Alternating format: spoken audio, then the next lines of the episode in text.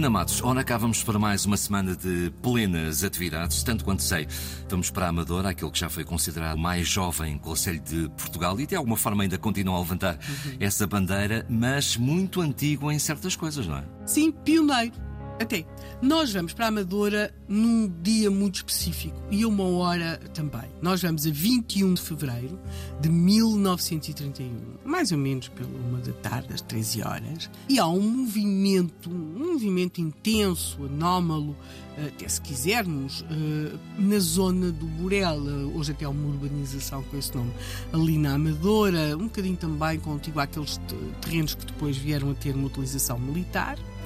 E há, há, muita gente, há muita gente ali naquela zona e curiosamente nesse dia não faltavam em Lisboa fatores de interesse, porque eh, mais ou menos também por esta hora, pela uma da tarde, era, ia ser lida em Lisboa a sentença dos envolvidos no caso Alves Reis. Ou seja, essas sentenças já tinham sido lidas em 1928, mas depois tinha havido recursos a um conjunto de coisas, novos julgamentos, e agora, em 1931, precisamente neste dia 21 de fevereiro, uh, alguns dos envolvidos no caso Alves Reis iam voltar uh, novamente a ouvir as suas sentenças. Portanto, até havia ali muito interesse por estar na zona do Tribunal em Lisboa, para saber afinal como é que tinham ficado essas sentenças. Mas na verdade, ali pela uma da tarde, em 1931, 21 de fevereiro, há um movimento que se pode dizer inusitado da zona do Boreal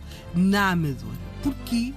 Porque se esperava que ali, precisamente, na zona do Boreal, na Amadora, aterrasse depois de uma viagem aérea de 20 mil quilómetros, em muitos dias, o avião pilotado por Carlos Black e Humberto de Cruz, eles tinham partido da Amadora no final de 1930 para uma viagem que os levou à Guiné e à Angola. E agora depois de percorrida a viagem de ida, eles estão a fazer a viagem de volta e propõem-se aterrar de novo na Amadora. E aqui temos de perceber uma coisa. As pessoas estão muito entusiasmadas porque vão vê-los aterrar. Em geral, o que acontecia naquelas viagens pioneiras, eh, nós temos referido algumas, aliás, já dedicámos aqui a alguns programas a algumas dessas viagens, é que falamos da viagem de ida. Nunca contamos o que é que aconteceu no regresso. O que é que acontecia? É que os pilotos faziam a viagem de ida, de avião, os tais hidroaviões, todas essas coisas, mas o regresso era geralmente feito de barco. Quando tinham proposto fazer a viagem novamente de avião ou hidroavião, as coisas não tinham corrido muito bem. Por exemplo, o lugar que eu tinha o Sacadura Cabral, em 1921 tinham feito Lisboa-Funchal e pensavam regressar a Lisboa no mesmo hidroavião, mas o hidroavião uh, incendiou-se no Porto Santo. Quando o Brito Pais faz o Conselhamento de Beiros a viagem até Macau, a bordo de um avião que é o Pátria, eles têm de regressar a Portugal também de barco. Uh, a mesma coisa, por exemplo, quando é feito o voo a Goa com o Moreira Cardoso e o Sarmento Pimentel, eles também regressam de barco.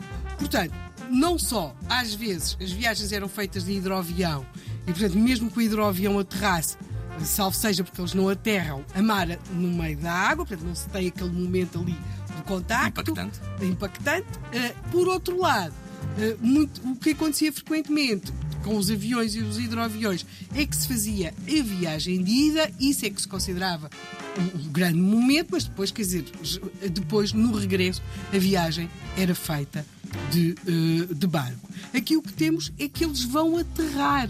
Eles levantaram da Amadora e vão aterrar na Amadora. Portanto, estamos a 1h20 chega a confirmação de que eles já partiram de Sevilha. Portanto, o Carlos Black e o Humberto da Cruz já levantaram o voo de Sevilha.